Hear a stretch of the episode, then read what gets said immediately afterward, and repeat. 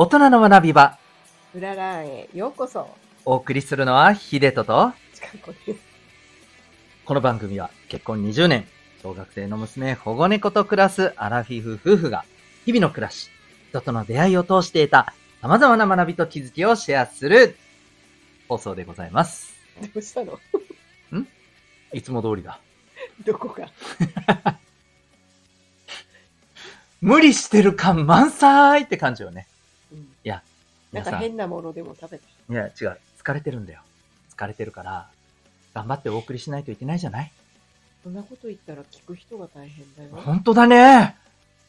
すいませんでした。はい。そんなわけで、反省から始まる、えー今日の回でございますけども、はい今日はですね、えー何について話すか。12月といえば、ハロウィン。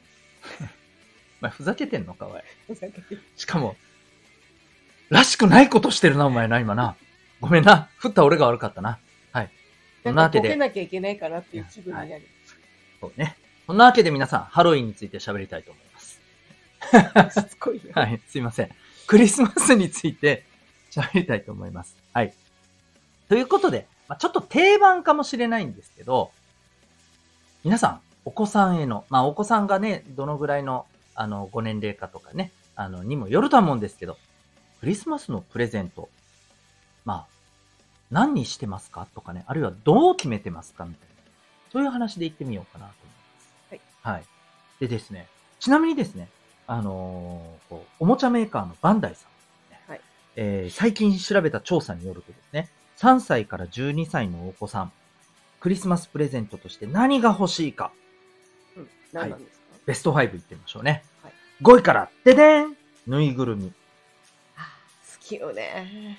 あうちの子もね、うん。もつどつどぬいぐるみなんかね、ベッドなのかぬいぐるみなのかわからないぐらいになってるからね。そううん。第4位。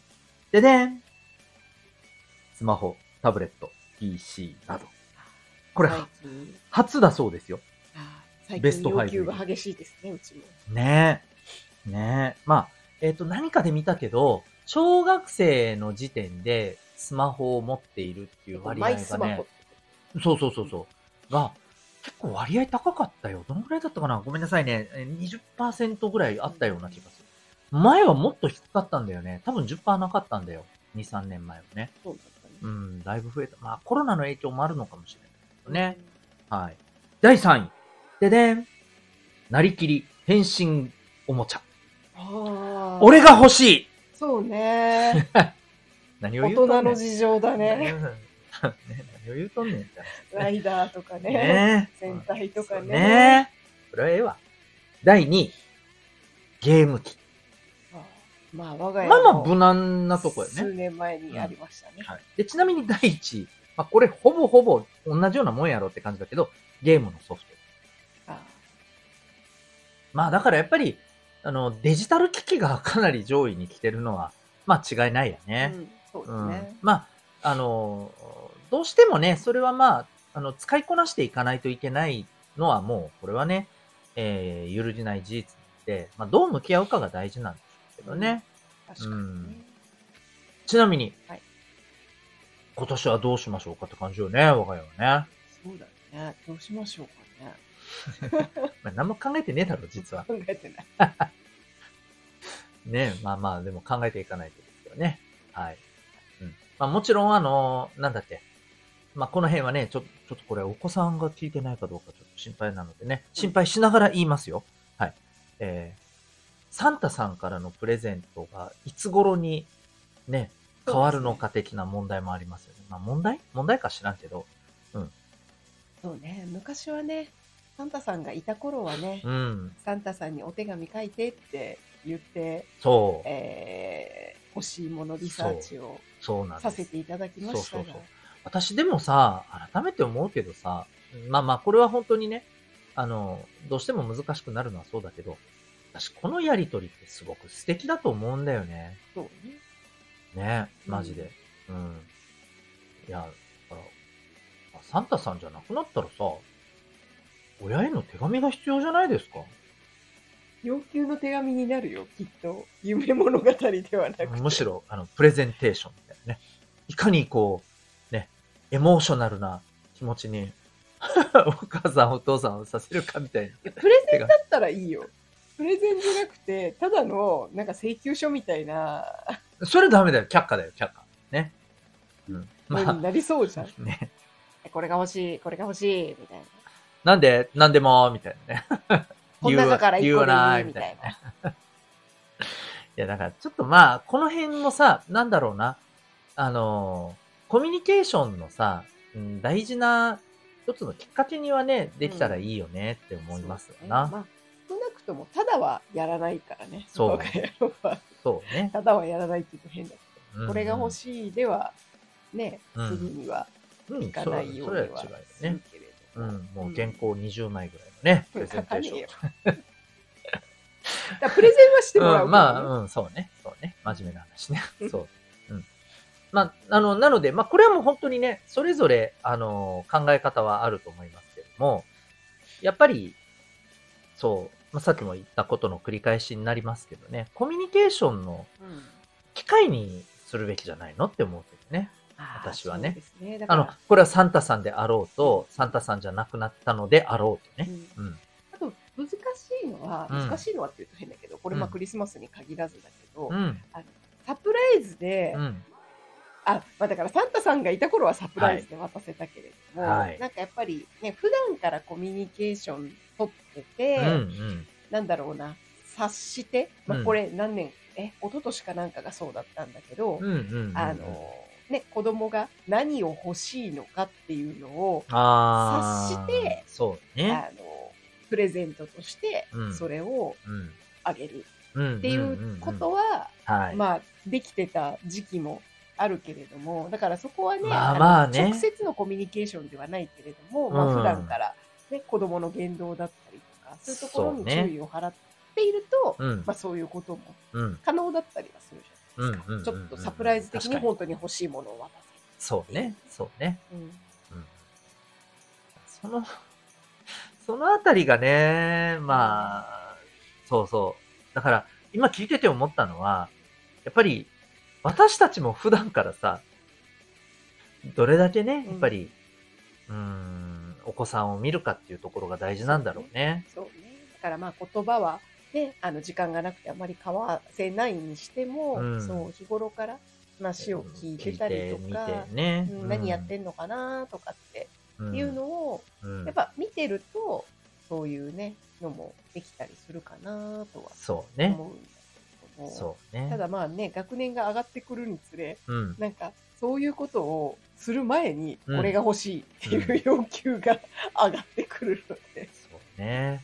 察する機会もない。うん。いや、なんか、そうね。そうね。うん。まあでもさ、あの、まあもしかしたらさ、今聞いてて思ったけどさ、それこそさ、この、こういう機会に、あ、いや、普段から見てないなって 改めて。ね、うん、なんか気づきの機会になってさ、まあ来年から、来年からじゃねえな。12月26日からは。じゃないや、今からだよ。そう今からこの2週間そう2週間ないかそうね、1間週間ちょいやけどちょな。どうリサーチするか。うん。まあまあ、まあできること、まあ、なんだろうね。リサーチって言うとなんかもう、ビジネスかよって感じだけど、いやでも本当にね、あの大事なのはやっぱりお子さんとね、コミュニケーションを取ることよね。うん。ある意味、ああ、なんか、全然感じ取れてないなーって、いかんいかんってね、やっぱりちゃんと向き合い直すためのね、機会にもなったらいいんじゃないかな。まあもちろんね、まあまあ別に言い訳にするわけではないけれども、世のお母さんお父さん皆さん、ね、お忙しいですから。ね、本当に忙しいから。ね、一生懸命頑張ってますから。だからまあもちろんね、難しいっていうところはあると。でも、だからこそね、こういう機会にちょっと気づいてできる。ることから始めてみるのもいいんじゃないかね。うん、そんな気がしますよね。ねね。ちなみにですよ、あの、まあ僕の今日ね、あの、まあとある知人の方と話しててね、話題に出たのがね、まあまあその方はですね、あのその、その方の、まあ、えーこう、近しい人がですね、クリスマスってんなもんじゃねえわと。そもそもが。本当はもっと、厳かにイエス・キリストの生誕をね、祝う行事なんだと。はい。まあ、これ実はあの、んんと僕のね、あのーまあ、死のような、ね、存在の方からもですね、まあ、確かにおっしゃられて言われたことで、ああ、そうだよなって、そこもでもある意味さ、いや、うん我が家にはそういうことを書いた絵本もあるし、うん読み聞かせもね、してたりするけれどもさ、懐かしい。うん、こういうふうなこともね、考えてみる機会にえーするのも大事よね。うん、うん。そうだよね。だからまあ、ものの、何、受け渡しって受け渡しじゃないね。うん。まあ、楽しみとしての日も重要だし、うん。まあ、それこそ今日のね、あの、話じゃないけど、えー気づきのね、機会としてももちろんいいと思うし、私まあ、うんきちんとね、うん。まあさっきのっしゃるように、うん。あのクリスマスってどういうものなんだっていうのをうん改めて、あその家族でね、うん見直してみるっていうところもう。ね。あるとね、なんかどうしてもね、うんなんか、あの楽しいで終わりがちなのそで、う、そう、そう、んそうなんですね。まあそこはね、やっぱり、なんでしょう、イベント的なものなので、やっぱり、うんあのね、うん宗教的な意味合いが私たちは、あの、もちろんね、そういう方にはきちんとそういうのもあるでしょども、うんうんうんやっぱりそういうところがないままに乗っかっちゃってる私たちっていうところもありますから、そうね。うん。だから、まあ、それこそこれはね、さっき冒頭でおふざけで言った ハロウィンだけではありませんけど、やっぱりその、ね、あのねその日が持つ意味というかさ、うんこれをちゃんと考えるのも大事よね。そうだね。きちんとね、歴史と文化っていうところをね、ね。学び直すというう。ん、そういう一つのね、きっかけにイベントがなれば。そうですね。ちょっと交渉だね。交渉だね。でこんなことを言ったからにはですよ。うん僕は多分ですね、来週の回は、クリスマスについて僕らが学んできたことをプレゼンテーションするべきじゃないかなと。勝手に自分で自分を縛り付けてるというね。うん。そんな、こう、言わなきゃよかった、こんなこと。まあいいや。やってみてもいいかもね。そうだね。というわけで、はい来週はそういう話も交えながらですね、また、日々、あのまあクリスマスもね、近いですからね、えー感じたことなどをシェアできたらいいんじゃないかなと思っております。はい。皆さんは、えーどのように、まあクリスマスをお迎えるのでしょうか？あるいは、えーお子さんのね、プレゼントについて、まあ、どのような、またストーリーがね、今年生まれるんでしょうか？そうですね、うん。それぞれにね、また楽しい物語がね。ね、できるといいなと。まあ、あの、ね、本当にあの、味わい深いね、あの、うんいろんな、まあ、反省があってもいいと思うんだよ。うん。でもね、あのーそれが、本当にこう、実りある豊かなね、時間になったらいいんじゃないかな、というふうに思います。はいというわけで、えー今日はそんなお話でございました。ということで、大人の学び場、うららん。えー次回もね、この、お同じ日、同じ時間でお会いいたしましょう。お送りしたのは、秀人と、過去でした。それではまた来週さようなら。